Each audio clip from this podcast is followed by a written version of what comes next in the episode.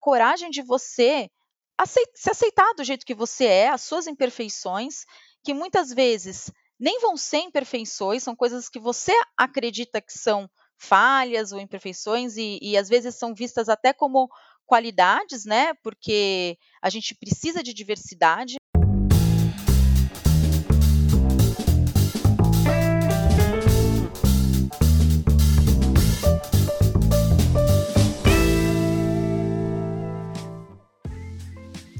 Olá, seja muito bem-vindo, muito bem-vinda ao LecCast. Eu sou o Márcio Alcalai e no episódio de hoje nós vamos falar sobre um artigo que foi publicado pela Andressa Genovese no livro Insights de Carreira para Compliance Officers, que é o livro que está aqui na minha mão. Vamos ver se dá para ver legal.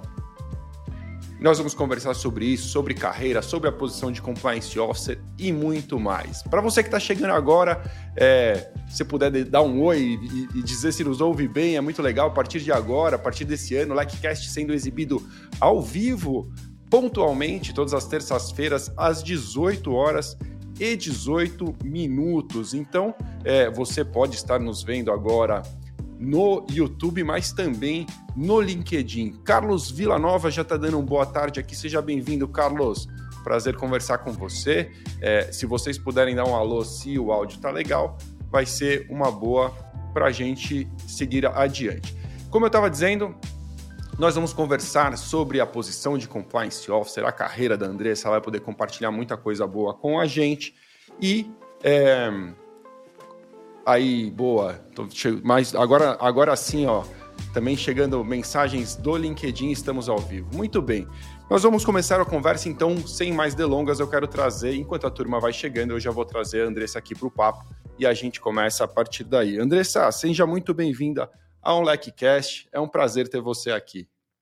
Obrigada, Kalai, por essa oportunidade. Muito bacana estar aqui conversar com todos vocês e espero poder compartilhar um pouquinho da minha experiência com vocês e que ajude aí na carreira de cada um de vocês que estão uh, ouvindo a gente aqui ao vivo e, enfim, dando um tempo precioso de vocês para escutar a nossa história. Para quem ainda não conhece, a Andressa, ela é diretora jurídica e de compliance da Publicis e ela tem uma experiência muito interessante, certamente vai ser muito legal a gente ouvir. É, Andressa, quero bater um papo com você sobre o livro, né? Como a gente falou, do seu artigo A Coragem de Ser um Compliance Officer é algo que chama muita atenção, você envolvida no meio dos publicitários não podia ter um título que não fosse uma headline assim matadora realmente, né? É, traz essa coisa da coragem e, e até é, não sei se você reparou, mas ela foi parar nas nossas mídias sociais. Esse título assim é, foi uma pergunta foi feita, né? O compliance officer realmente precisa ter coragem. A gente soltou a sua provocação por lá também. Mas antes da gente chegar nesse ponto, eu queria é, saber de você e compartilhar com a nossa audiência também um pouco da sua experiência. É, eu sei que você é formado em Direito na PUC, eu fiz o meu, o meu dever de casa aqui, sei que você se formou em Direito na PUC de São Paulo. Mas e a partir daí, quais foram os outros estudos? Por onde você seguiu o seu rumo para a gente fazer um, um, um histórico até chegar em compliance? Claro. Olha, Márcio, eu acho que a, a, minha carreira ela deu vários loops assim, né? E ela não foi muito linear, vamos chamar assim. Então, primeiro que o, o direito uh, no início é, era uma carreira que eu gostava muito, mas eu estava bem tendente a fazer, na verdade, administração. Então, é, eu tinha muito essa dúvida entre direito e administração, enfim, então sempre tive esse, pezinho, esse pezinho também, gostava de economia, essa dúvida. Acabei fazendo direito na PUC, gostei muito, mas sempre o, o que eu mais me interessei, desde, enfim, a faculdade, foi a área empresarial. Então, eu comecei trabalhando com o M&A, é, num escritório grande, enfim, aqui em São Paulo, super renomado. Trabalhei oito anos nesse escritório, é, foi muito bom para mim, é, foi um, período de muito aprendizado, de trabalho duro. E no meio dessa, vamos dizer assim, desse período, lá para mais ou menos, eu me formei em 2007, entrei lá como estagiária, fui efetivada, então lá para 2011 eu resolvi fazer um LLM, né, um mestrado fora, era um programa do escritório, tinha essa oportunidade, eu tinha muito essa vontade também de estudar fora, morar fora, eu acho que é algo que a gente é, vale muito a pena, enfim, para quem está ouvindo, se tem essa vontade, busque, vá atrás mesmo, depois se quiser me manda mensagem, dicas, eu posso ajudar. E eu fiz um mestrado primeiro uh, na London uh, School of Economics, que era um mestrado voltado para o direito corporativo, tá? Uh, mais corporate law, um pouquinho de financial law também. Depois, quando eu voltei, e trabalhei um pouquinho lá em Londres também, fiz como se fosse um internship, né? Que eles falam de seis meses, também em M&A, tá? Quando eu voltei para o Brasil, é, eu já comecei a sentir uma necessidade, talvez, de abraçar outras áreas. Então, eu já estava um pouco, vamos dizer assim, cansada daquela rotina de M&A, que é bem puxado, bem cansativa.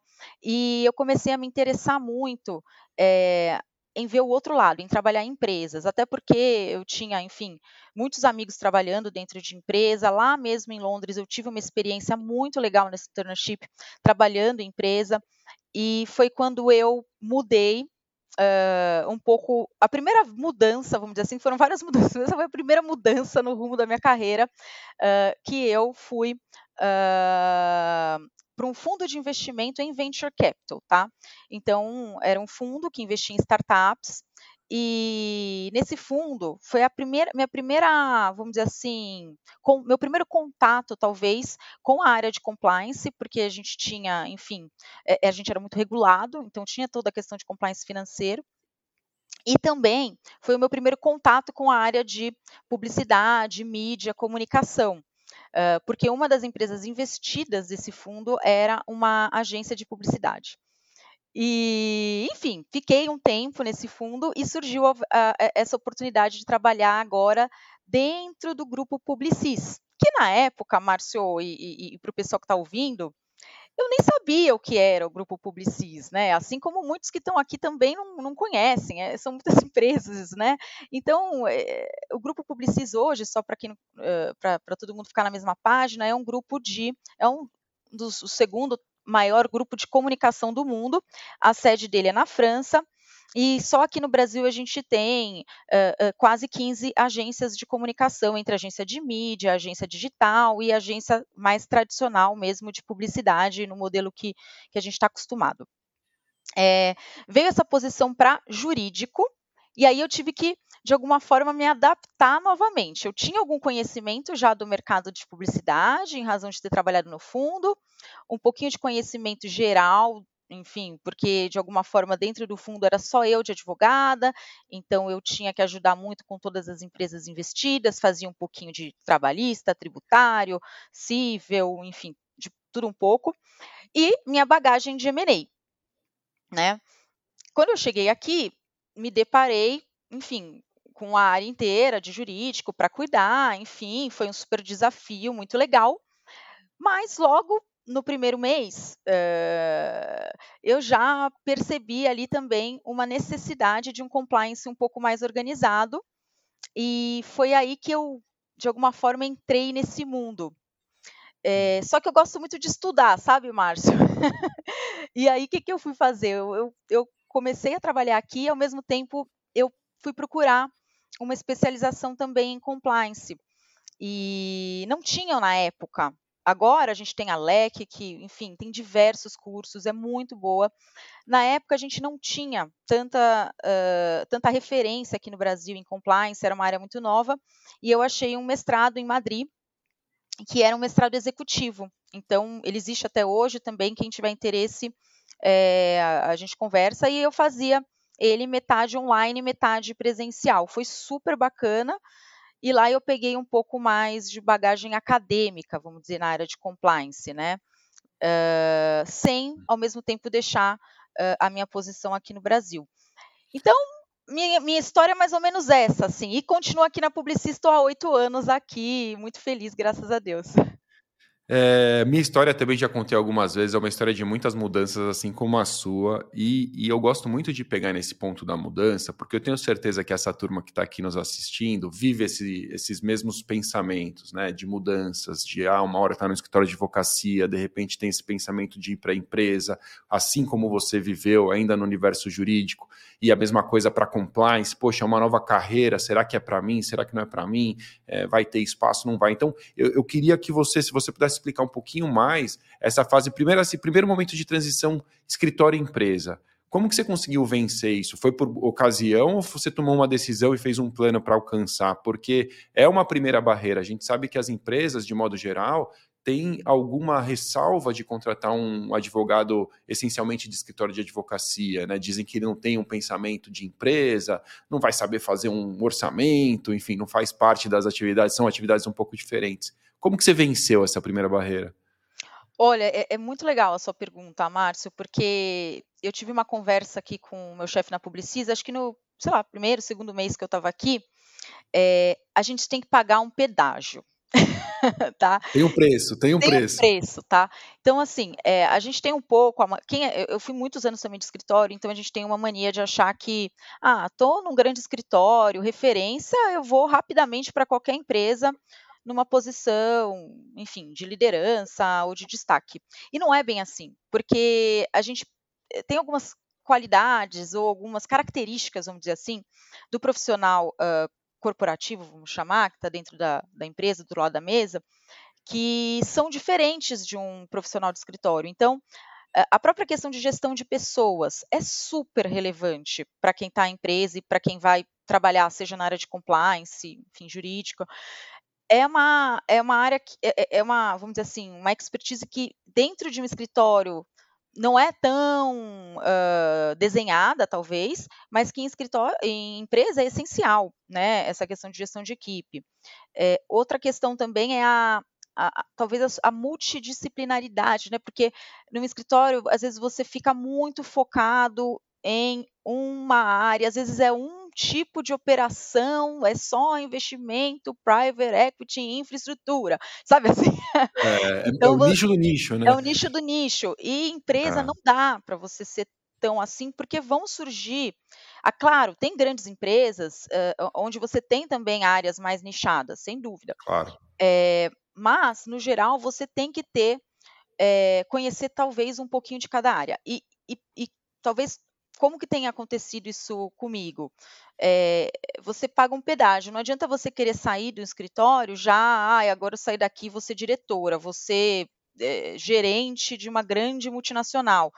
É importante, talvez, você passar por uma posição menos senior, né? Mesmo que você mantenha o seu salário. Então, eh, a primeira mudança que eu fiz não foi uma mudança é, de promoção, vamos dizer. Quando não é que eu saí do escritório, fui para esse fundo, né? Que eu comentei com vocês e ah, ganhei um grande aumento, uma grande promoção, enfim, eu fui para uma posição paralela, mas dentro de uma uh, casa onde eu tive uma vivência, né? Porque era um fundo, mas tinha um monte de empresa investida que eram startups uh, e não tinham jurídico. Então as pessoas me ligavam, Márcio, para perguntar qualquer tipo de coisa, qualquer contrato, qualquer dúvida trabalhista, uh, qualquer dúvida uh, de consórcio, de parceria público-privada, tudo que você possa imaginar. Muitas vezes eu não sabia, a gente não sabe tudo, não tem como. Uh, e aí eu ligava para algum amigo que eu conhecia de um escritório especialista, tirava uma dúvida, pesquisava, ia atrás. E isso eu acho que me preparou, talvez foi o pedágio que eu paguei para conseguir depois fazer essa mudança para um cargo uh, uh, mais de liderança dentro de uma, de uma grande empresa, tá? Então, talvez a minha dica é eh, não se precipitar, não precisa sair direto, vá, faça faça os passos, sabe? Tome passo atrás de passo que, que as coisas dão certo.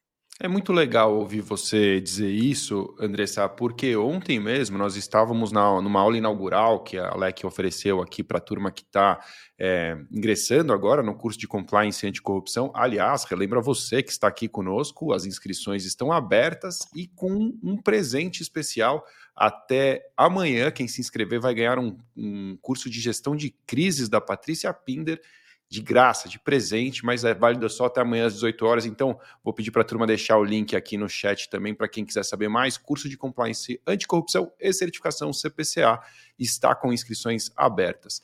E, e o que eu estava dizendo com a gente estava falando ontem era justamente no momento de transição é, dos profissionais que, que muitas vezes saem do seu cargo para ingressar em compliance. E o cenário é exatamente esse. Então, o que nós dissemos ontem é que você deve aceitar dar um passo para trás, ou mesmo, entre aspas, andar de lado porque na verdade você vai dar mais 15, 20 passos para frente se você realmente estiver em busca do seu caminho, se é isso que você quer para você.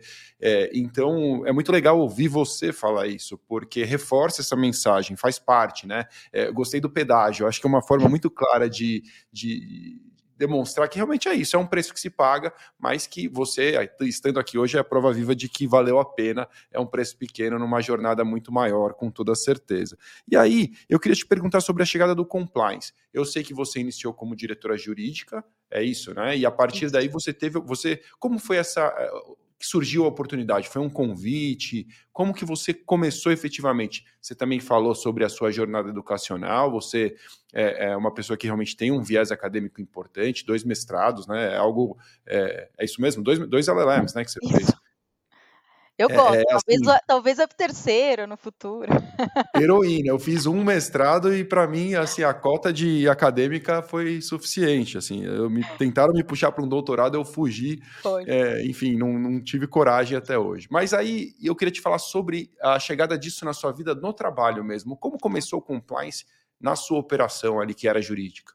Claro, isso é, é, é legal dividir isso também com o pessoal, porque às vezes a gente espera a oportunidade chegar até nós, né? Então a gente tem uma postura muitas vezes mais passiva, né? Então, ah, se me oferecerem, né? Me ofereceram a vaga, me, me deram um convite. E muitas vezes a vida não é assim, né, Márcio? A gente tem que ir cavando as oportunidades, indo atrás.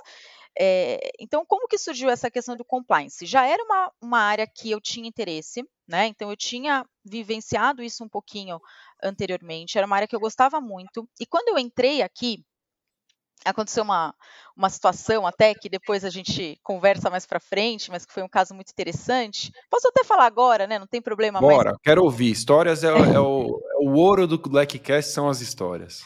Era meu primeiro mês aqui, assim, de trabalho. Então, imagina, eu, eu entrei, a, a, antiga diretora jurídica tinha mudado para os Estados Unidos e eu cheguei aqui já tinha equipe pronta, todo mundo, tal. Então, né, você está naquela situação ali, deixa eu é, ver qual que é o terreno, enfim. E, e, como funciona também aqui? Tem várias, são várias a, a, agências, várias unidades de negócio e cada uma tem o seu CEO. Então, de alguma forma, eu trabalho com vários CEOs aqui, enfim, e CFOs embaixo uh, da estrutura. E, e, eu tenho também meu chefe corporativo, que é uh, que fica na França, que é o General Counsel do grupo todo. Uh, então, eu, é como se eu tivesse um duplo report, né? Vamos chamar assim. Na época, né? Agora é diferente, que agora eu tenho complexo, mas na época era mais ou menos assim. Um desses CEOs, no meu primeiro mês, me ligou pedindo um contrato então ele falou, Andressa, olha, vai ter uma transação aqui, eu queria muito fazer esse contrato, será que você pode me ajudar a desenhar? E aí, na, rapidamente, ele me passou ali as informações, eu comecei a desenhar aquele contrato, e aí eu comecei a fazer perguntas, né? Porque eu acho que também outra coisa que o compliance software precisa ser é curioso, tá, pessoal? Sejam curiosos, façam perguntas, não aceitem as coisas como elas são. Vão, ah, se não entendeu direito, pergunte comecei a fazer várias perguntas tal e questionar a necessidade, enfim, daquele, daquele contrato e tudo mais. E falei que em algum momento eu olhei ali e falei, acho que não é o ideal a gente fazer esse contrato dessa forma. Acho que a gente precisa fazer uma outra coisa, né? Sugerir uma outra, uma outra solução. E na, assim, imagina, primeiro mês de trabalho, ninguém me conhecia, ficou maluco. Falou assim: não, como assim? Não, eu, eu, você tá aí para. Você tem que fazer o contrato, como assim, né?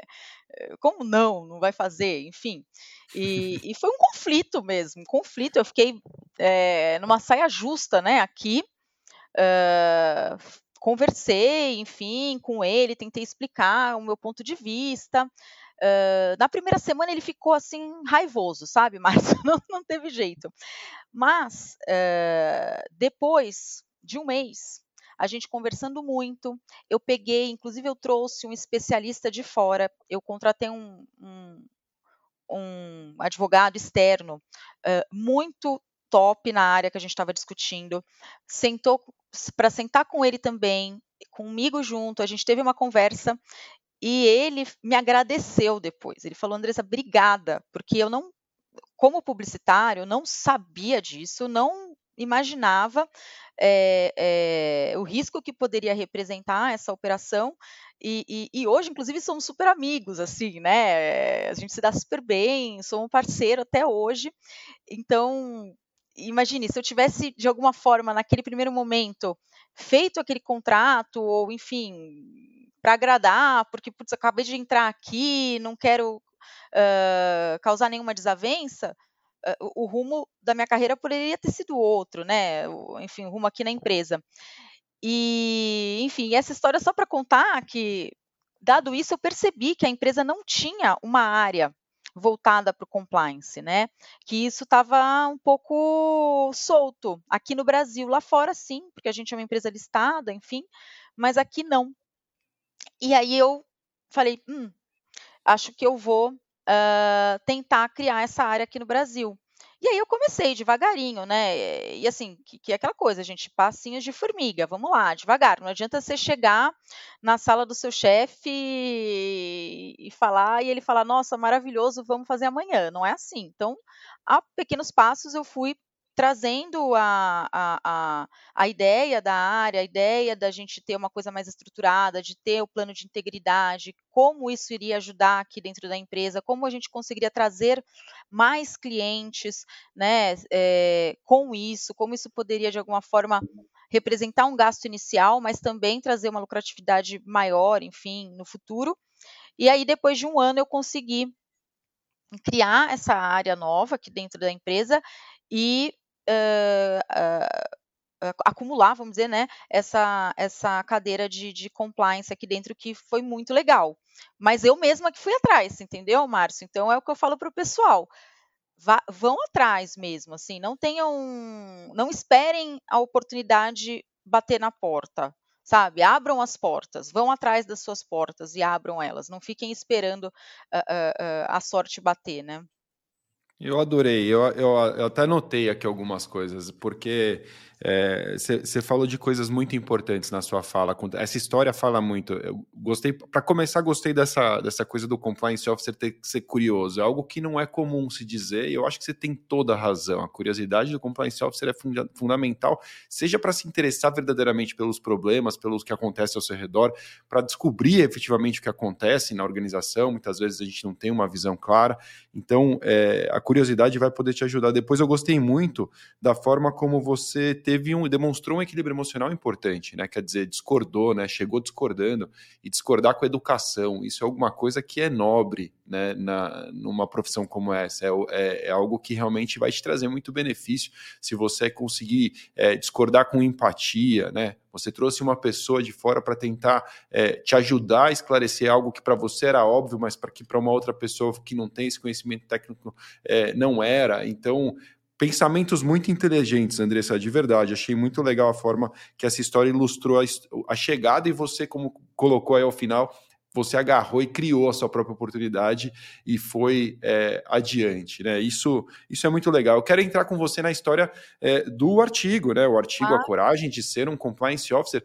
Antes, só um minutinho para dar aqui boas-vindas à turma que está chegando aqui. Eu estou vendo a Maricelma tá com a gente, o Cláudio. A Marisa Pérez passou aqui, deixou uma mensagem. Oi, Mar, seja bem-vinda aqui também ao LecCast. E o Elton está dizendo o seguinte, o Elton... Participei da aula inaugural ontem, adorei, já fiz minha inscrição na LEC. Otton, seja muito bem-vindo LEC, vai ser um prazer ter você nesta turma conosco. Andressa, para falar do seu artigo, A Coragem de Ser um Compliance Officer, Conta você, eu ia puxar por aqui pelas minhas anotações, mas conta para a audiência é, de onde surge essa discussão na sua cabeça e, e, e por onde você, é, enfim, qual é a história desse artigo? Por que, que você decidiu escrever? Como ele começa? Claro. Bom, Márcio, eu lembro que a gente tinha conversado, né, um pouquinho no passado sobre sobre esse livro, sobre os artigos, e, e eu lembro que o viés era a gente tentar de alguma forma passar uma mens... né, não era uma questão, eh, um artigo técnico, né, era um artigo do coração, vamos chamar assim, era um artigo para a gente uh, passar uh, uma dica mesmo, um insight de carreira, algo que possa ajudar efetivamente quem está começando, enfim. E aí eu fiquei pensando no que escrever. E, e me tocou muito, assim, esse, esse livro da, da Brené Brown, ela tem até um TED Talk que é super famoso, enfim, depois a gente pode deixar o link aí para o pessoal, é, onde ela fala. Pode só, falar. só compartilhar o livro com todos. A Coragem de Ser Imperfeito é o livro que você se refere. Isso, da Brené Brown. Exatamente, tem na Amazon. E, e você estava dizendo que tem um TED Talk dela também, falando sobre tem isso. Tem um TED Talk também, tá? Tem um TED Talk muito legal. Show. E, e, ela fez um estudo, essa, é, é, é, essa Brené Brown, ela estudou a fundo uh, a questão da vulnerabilidade, né? Então, e, e, e, por que, que eu acho isso legal? E aí eu vou voltar até no passado, talvez, aqui, tá, Márcio, se você me permitir.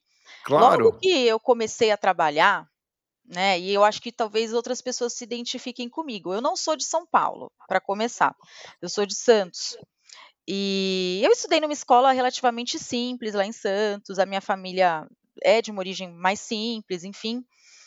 Então, quando eu cheguei em São Paulo para fazer PUC, meus pais pagaram com super dificuldade, enfim, mas vamos lá, era algo que, que, que, né, que era importante, educação, tudo mais eu me deparei num um ambiente que eu não conhecia, né? Era um ambiente muito diferente. Então eu lembro, inclusive, que eu era um pouco surfista, sabe, Márcio?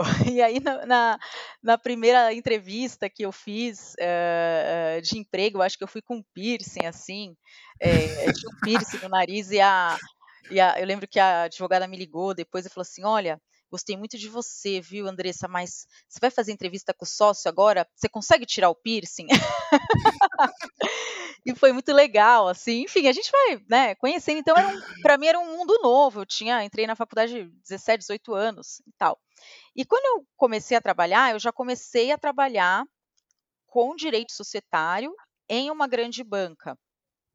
E tinham pessoas muito sofisticadas, vamos chamar assim, né, Marcio? Pessoas assim, uh, já, apesar de estagiários, talvez também como eu, mas que já tinham uma família uh, com muitos advogados, já tinham vivenciado muito aquilo, mesmo já tinham talvez até uma noção maior do que era o mundo corporativo.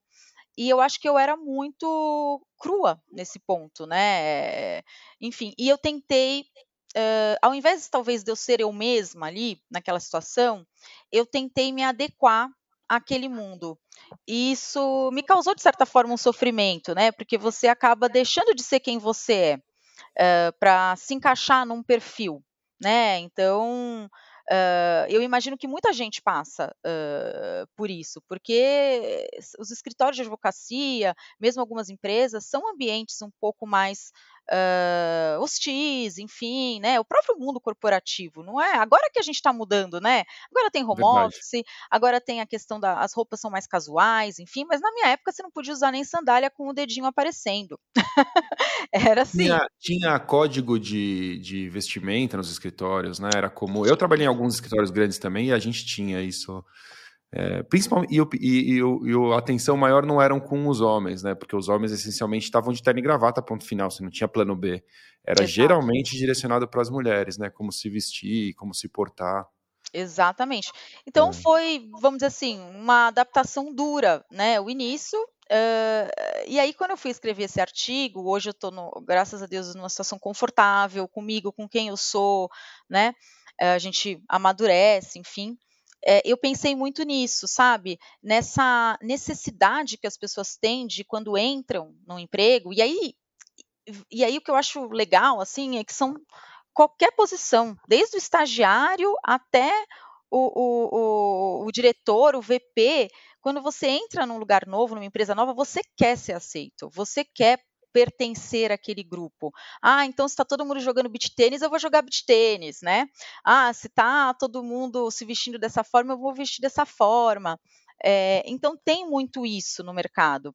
E o, que, e, e o, que, eu acho muito interessante e que me chamou atenção nessa questão da, da, da Brené Brown e das falas dela é justamente essa coragem de você se aceitar do jeito que você é, as suas imperfeições, que muitas vezes nem vão ser imperfeições, são coisas que você acredita que são falhas ou imperfeições e, e às vezes são vistas até como qualidades, né? Porque a gente precisa de diversidade no, no ambiente de trabalho.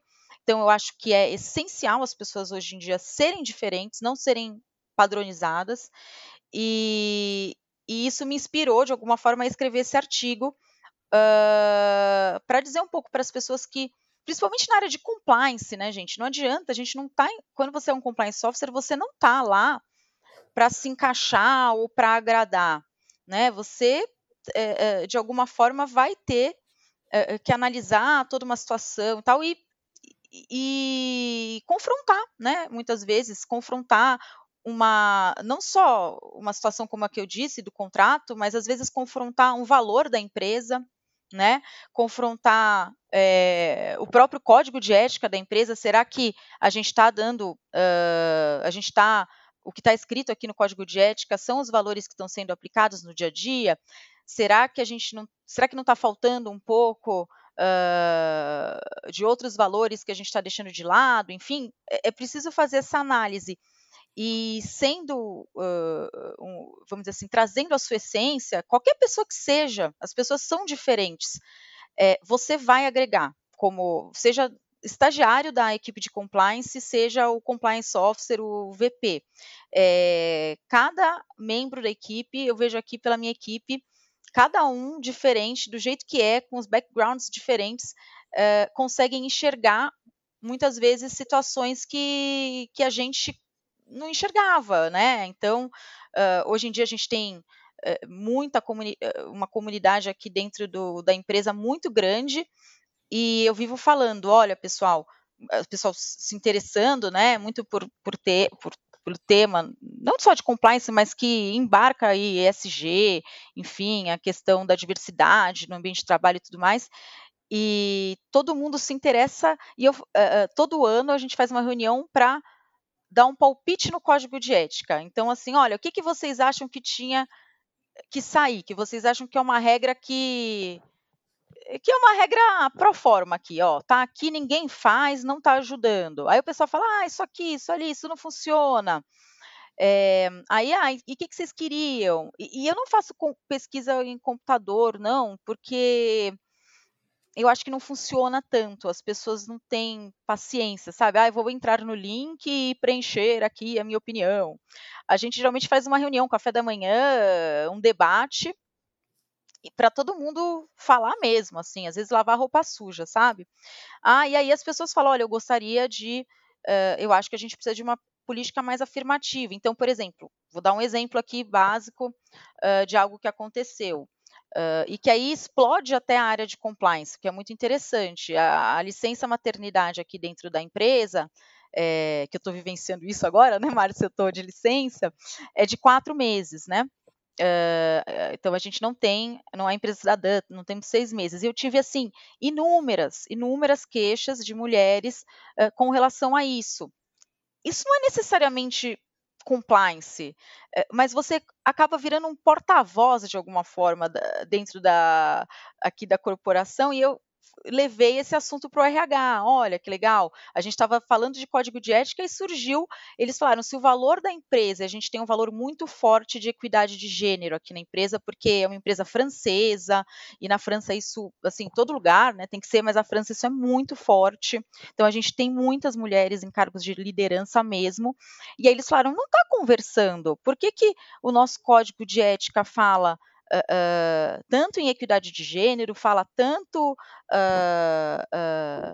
né, é tão feminista de alguma forma a empresa e a gente não tem nem os seis meses de licença maternidade e nem ampliamos a licença paternidade, enfim. Então surgiu todas essas questões é, é, que eu acho muito interessante discutir com os colaboradores e, enfim, sair até aqui um pouco do assunto. Não, mas, mas eu tô aqui ouvindo, eu tô, eu tô aqui ouvindo e, e tomando nota, para variar, tomando nota de muita coisa, mas adorando, Andressa, assim, é, para começar, eu não podia imaginar que você era a menina surfista de Santos. Isso daí eu não já não assim. É, Te mando fotos gente... depois. E, e, e, pô, que legal que você teve a oportunidade de tentar desistir, né? Porque ser autêntico, né? É uma coisa que, assim, eu não canso de repetir. É, e, e, eu acho que as pessoas, assim, elas se preocupam demais, né? Com o que os outros vão pensar, como que eu me coloco, o que, que eles vão achar, eu não vou fazer parte. E no fundo, o que eu acredito de verdade é que as pessoas se importam muito menos com você do que você acredita. E não é que as pessoas são ruins, né? Elas só estão ocupadas com as coisas delas. Elas não estão preocupadas se você está com piercing no nariz. Hoje, menos ainda. Talvez lá atrás o universo fosse um pouco mais diferente. Eu, por exemplo, é, pô, no ambiente de escritório de advocacia não apareceria com tatuagens de fora, né? Eu teria sempre uma manga e tal para cobrir, porque é, existe, né? Existia. Hoje menos, mas alguma coisa que poderia me atrapalhar do ponto de vista de carreira. Mas a verdade é que você tem que ser você mesmo, né? Não tem, não tem plano B. Quanto a isso, é, é, ou você vai ser infeliz para tentar agradar todo mundo, coisa que você não vai conseguir nunca. Então, isso é algo que não faz sentido. Depois você falou sobre a questão de ser aceita, né? Que, e justamente o que você viveu e por que não deu certo, e que o, e você mencionou que o compliance officer nem sempre tem que ter essa preocupação. Queria te perguntar sobre isso. Na sua visão, o que, que deve o compliance officer mirar? Ele não, se não for ser aceito, ele tem que ser querido, tem que ser útil tem que ser respeitado? O que, que você enxerga? Qual é o objetivo principal? Claro que é, não é uma caixinha estanque, só isso aqui, ponto final né? Mas é, talvez um objetivo principal, se você fosse olhar em substituição a ser aceito, o que, que passa pela sua cabeça? Olha, é, é, a sutile, é, é uma sutileza, né? Você tem que ter uma a, a, a questão, você tem que ser uma pessoa cordial, com é uma sutileza em ser cordial, mas não aceitar tudo, né? Então é, é, é, um diplomata, talvez, até dentro da empresa, mas é um diplomata que vai entender conflitos e solucionar conflitos uh, pensando sempre no bem uh, uh, da corporação. Então não adianta você querer agradar ah, vou agradar a diretoria executiva aqui, vou desagradar a contabilidade, vou puxar a sardinha para o RH, vou é, é, é, como se você fosse um grande diplomata Acho que ali. Travou aqui. Travou? Vamos ver. Andressa.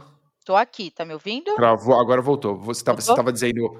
Voltou. Você estava dizendo, eu, eu, vou agradar a diretoria executiva e aí travou. Ah, tá. Não, é isso. Não, não dá para a gente é, tomar times, sabe? Tomar partidos dentro da empresa. Então, e ao mesmo tempo, uh, você também não quer criar inimizades. As pessoas, de alguma forma, você tem que ser uma pessoa que se comunica bem, uh, onde as, as, pessoas têm que te ver uh, de uma forma acolhedora, ou seja, porque se estiver acontecendo alguma coisa, elas têm que se sentir seguras para conversar com você né? Então é, é muito sutil. Eu, eu brinco assim que eu acho que é um grande diplomata dentro da empresa, sabe? É o, é o, é o diplomata que vai ter que uh, gerir os conflitos ali bélicos entre as áreas uh, e sempre talvez uh, pensar ali e qual decisão tomar Uh, para o bem da empresa uh, e sempre olhando ali os dois lados, enfim, como se fosse também um, um diplomata barra mediador, né? É, acho que isso é, é importante. É, eu, eu concordo, e essa é uma palavra que se repete muitas vezes quando a gente fala de soft skills, né, para o compliance officer. A diplomacia vem geralmente em primeiro lugar, né, porque é, é, é, o que você falou. Eu gosto também dessa palavra sutileza. Eu acho que a sutileza é, é tem tudo a ver, né. Você não vai conquistar é, as grandes vitórias na batalha, você pode até ganhar uma pequena batalha, mas a guerra vai para o brejo porque você vai perder seus aliados, né? Não se trata de eu contra o resto sou eu com a uhum. turma, né? Sou eu junto com eles, então isso é algo realmente para se pensar. E, e, outra coisa que você falou que eu achei muito legal é essa coisa de revisar o código e revisar a cultura, né? É, no, no, no, seu artigo você menciona, você fala assim, né, que, que, que, não é papel do compliance officer simplesmente entrar no lugar e se adequar e ser aquilo e viver aquela cultura que já estava lá, porque sempre foi assim. Muito pelo contrário, em um dado momento, talvez seja o seu papel parar e questionar a cultura. Queria te perguntar como, mais sobre isso, como fazer isso de verdade, né? Tentar se manter um papel, é, acho que até você sugere, né? Olhar mais para o mundo, olhar para fora, o que está acontecendo ao nosso redor. Mas como fazer isso em termos práticos mesmo, para tentar transformar aquela cultura que já é aceita, que já é vivida dentro da organização?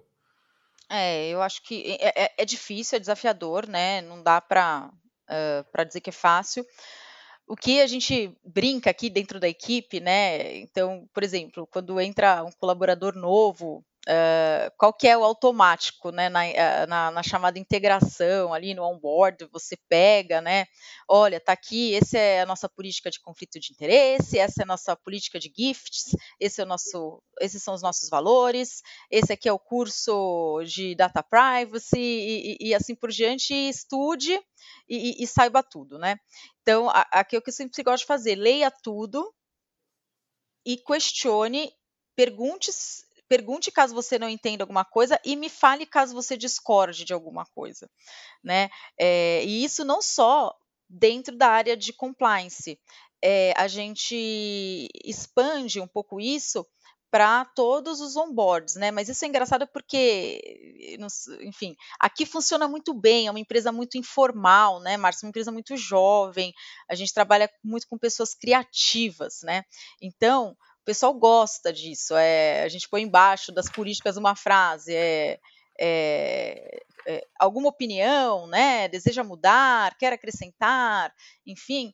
E de fato vem sugestões, né? É, o pessoal gosta de dar sugestões por conta desse viés talvez criativo. Eu não sei se, como seriam em outras empresas. Talvez em outras empresas, pensando numa farmacêutica, enfim, né? A gente teria que ter um um, perfil um pouco mais ativo e atrás mesmo das pessoas uh, uh, para tentar entender o dia a dia. Mas eu acho que o que uh, seria o ideal, né? O mundo ideal.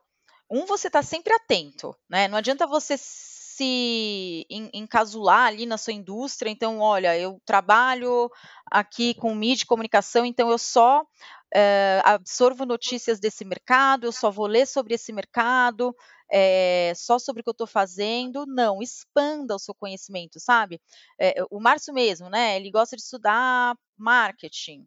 Estude outras coisas, leia, leia, nem que seja romances, né? Assim, é, converse com amigos que não são uh, que não são da sua área, seja ela qual for, médicos, enfim, uh, cientistas, uh, artistas, porque você está exposto a outros mundos, você não ser aquela pessoa que está presa num universo só, né? Você de alguma forma se expandir, ler uh, revistas sobre outras áreas, tal, vai fazer com que você perceba o que está sendo discutido no mundo, né? Ou seja, quais são as questões atuais, quais são as, uh, uh, as demandas atuais, o que está acontecendo, né?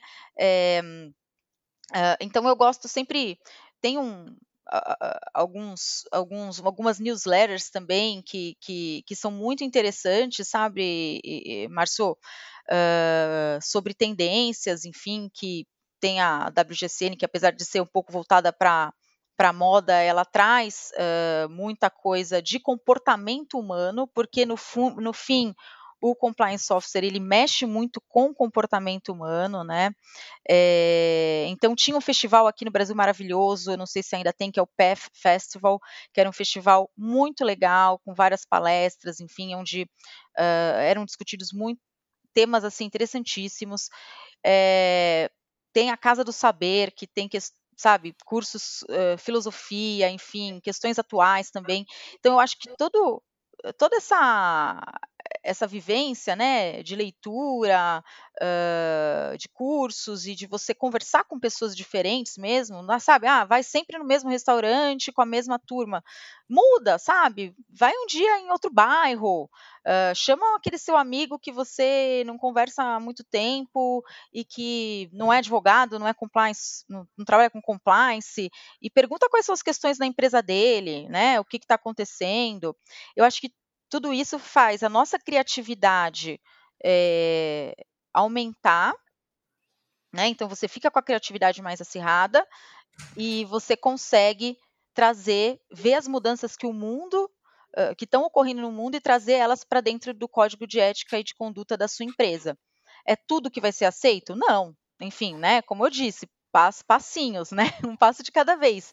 Mas, hum, assim, a gente já teve é, é, situações aqui, casos uh, de muito sucesso, onde a gente conseguiu uh, mudar né, situações que de vivência. Posso até dar um, um exemplo aqui. A gente tem hoje uh, programas afirmativos, então existia muito uma questão de Uh, vamos uh, apenas, mais assim, voltado para a área de publicidade, claro, mas vamos apenas contratar uh, pessoas com uma experiência específica. Então, se é um cara de planejamento, tem que ser um, já tem que ter trabalhado com planejamento em outra agência, em outra empresa.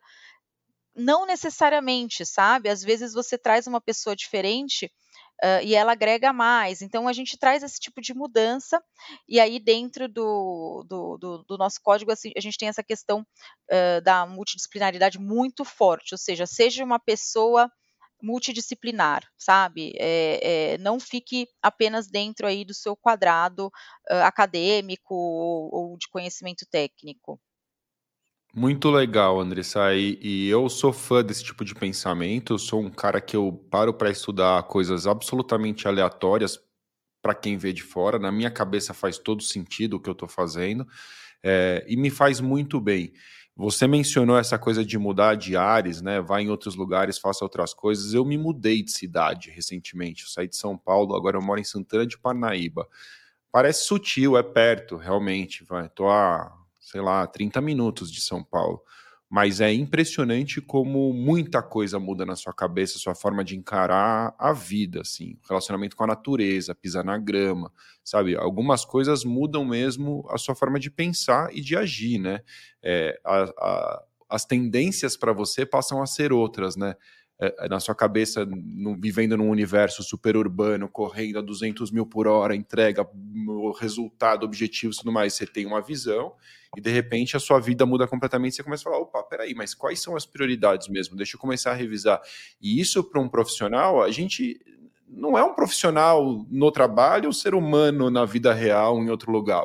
A gente é uma pessoa só que vive de influências e isso é, acho uma dica de ouro isso que você falou. Acho que você tem toda a razão. É, saia da rotina, saia das mesmices, pare de fazer o mesmo porque é, não vai chegar em lugar diferente, né? Isso é algo que, que se repete bastante. Quero lembrar você que está comigo aqui é, que eu quero responder perguntas da audiência também. Se você tiver uma pergunta para a Andressa, pode mandar no chat aqui que eu vou repassar, até porque o nosso tempo já está voando e vamos caminhando aí para reta, a reta final. Andressa, não quero dar spoiler completo do, do artigo, porque faço questão que as pessoas é, comprem o livro e leiam também, que vocês vão gostar, com toda certeza. É realmente um artigo muito legal mas eu queria que você desse uma mensagem geral. Se você, com base nesse pensamento da coragem de ser um compliance officer, pudesse dar uma mensagem para quem está nessa, nessa busca, ou mesmo já exercendo a função, né? O que, que você diria? Se tivesse uma mensagem que você pudesse botar num outdoor, na cara de todo mundo que quer ser compliance officer, ou que hoje já é um compliance officer, qual que é essa recomendação que você daria? É, uma só? Bom, eu acho que se fosse uma só, seria não não espere né, essa oportunidade chegar até você, vá atrás mesmo. É, é, confie né, no seu taco, é, estude, se prepare e vá atrás, sabe? acho que zona de conforto e, e, e compliance são opostos, né? Então, não dá para você ficar na sua zona de conforto e querer trabalhar com compliance. Então, Uh, vá atrás de posições, entre no, no LinkedIn, busque vagas, bote sua cara bater, converse com as pessoas. Aqui mesmo a gente já contratou, uh, teve contratações de pessoas que chegaram até nós falando: eu quero muito trabalhar, uh, eu quero ter uma oportunidade, eu quero, eu gosto muito de publicidade, mas sou advogada, queria trabalhar uh, com esse misto? Será que tem uma vaga aí para mim? Na época não tinha e depois surgiu. Então, eu acho que você colocar um pouquinho essa proatividade uh, e a cara bater uh, ajuda muito, né? Enfim, na vida e profissional. E até, até para quem trabalha em escritório também, né, Márcio? Para você conseguir cliente, você, enfim, uh, ampliar aí tua carteira, você tem que tem que ir atrás, tem que fazer networking, faça almoços, sabe? Converse, converse com as pessoas e, e, e não espere uh, a sorte aí bater na porta. Muito bom. E, e é, é, curioso, né? A gente está aqui em 50 pessoas né, nessa conversa hoje, e, e, é o que eu te falo: olha como as pessoas já se identificam. A própria Sheila já está dizendo, me identifiquei muito com a sua história, muito difícil esse processo de adequação. É, a gente muitas vezes pensa que está sozinho no mundo, né? Que só e a nossa história é só a nossa história. E na verdade, muitas vezes essa história se repete e ela inspira, né? Eu acho que é por isso que é tão legal a gente poder é, dividir mesmo isso por aqui. É, a gente está realmente caminhando para o fim, Andressa. Eu queria te dar a oportunidade também de deixar uma recomendação. O LecCast tem essa tradição, uma recomendação de leitura que a gente deixa. Fica aqui desde já, vou repetir para quem chegou depois, a nossa audiência rotativa aí, ó, tá aqui, ó, com insights de carreira para compliance officers da coleção Compliance Mastermind, volume 3 da LEC. É o livro que eu organizei com o professor Matheus Cunha e que traz aí é, grandes autores, né? O Alejandro Quintana, é, tem o, o, o Alexandre Guirão, a Andressa está com a gente, a Cris Bezerra, a Cíntia Mironovic, o Daniel Sibilha, Gabriela Reutberg, Gustavo Lucena, Isabela Bragança, eu escrevo um artigo, Marisa Pérez, Matheus Cunha, Masamitsu Ico e Patrícia Pinder, dividindo aqui experiências de vida né, do Compliance Officer, é, ou, ou mesmo para o Compliance Officer, quando a pessoa não está na posição ou não passou por essa posição que, que você pensa em recomendar, Andressa? Que que você... Ó, tá entrando mais algumas mensagens aqui. Já garanti o livro me inscrevendo no, no, no curso. É verdade, Muito pessoal. Quem se... Ó, o Jaime está dizendo, pô, Jaime, você foi bem, cara. Parabéns. Seja bem-vindo. Você ganhou o curso da Patrícia e também ainda conseguiu ganhar de presente. Quem se inscreve está ganhando de presente esse curso aqui. Ó, oh, o Aleguirão tá assistindo. Ó, oh, Ale, que legal que você está com a gente aqui também. Eu falei dele, é autor do livro com a gente está acompanhando o Likecast por aqui também. O que, que você gostaria de sugerir, Andressa? Márcia, eu vou sugerir dois livros, então. É, um tem muito a ver aqui com o nosso papo, enfim, é um, um livro novo, uh, chama A Coragem de Não Agradar, tá? Uh, o autor é Ishiro Kishimi, enfim, algo assim, A Coragem de Não Agradar parece ser muito, enfim, muito interessante. Eu não terminei de ler, estou no meio ainda, ó, que mostrando a minha vulnerabilidade de já dar uma dica de um livro que eu ainda não terminei de ler, como mãe. Isso, eu adoro isso, é muito legal. Eu faço, eu faço a mesma ó, coisa. Vai, eu tô, tô, com um bebê de três meses em casa, né, Márcio? Então vamos lá, né? A gente lê assim, é, é, é uma, duas páginas por dia, o negócio tá difícil. E, e o outro, assim, saindo um pouco aqui, como eu disse, né? Acho que a gente tem que ler coisas também diferentes, enfim, nada a ver com compliance, eu vou indicar um livro também, um romance, que eu acho que sempre abre a nossa cabeça. Tem um romance, o último livro que eu li ano passado, que eu achei assim maravilhoso, chama Véspera, da Carla Madeira. Ai, mas Andressa, o que, que tem a ver com compliance? Nada. Mas, gente, é maravilhoso e eu acho que vocês vão curtir muito e sempre uh, uh, a, literatura no geral, né, algo que engrandece, traz cultura, traz conhecimento, traz papo dentro da empresa também. Então, faz você descobrir também quem você é e tudo isso ajuda na sua carreira de alguma forma. Você compra muito livro? Ou você, você lê digital, Kindle? Qual que é a sua opção? Ah, eu compro, Márcio. Eu, eu, eu, eu, compro. Eu até tenho Kindle, mas eu sou da, da moda antiga, sabe? Eu gosto de folhear é, é, canetinhas coloridas e dar uma. Às vezes dar uma é, circulada em alguma frase que eu achei muito interessante. Eu tenho dó de livro. Eu, eu, eu tentei o Kindle, eu li durante algum tempo, mas eu percebi que eu li muito menos. Eu, eu esquecia de ler.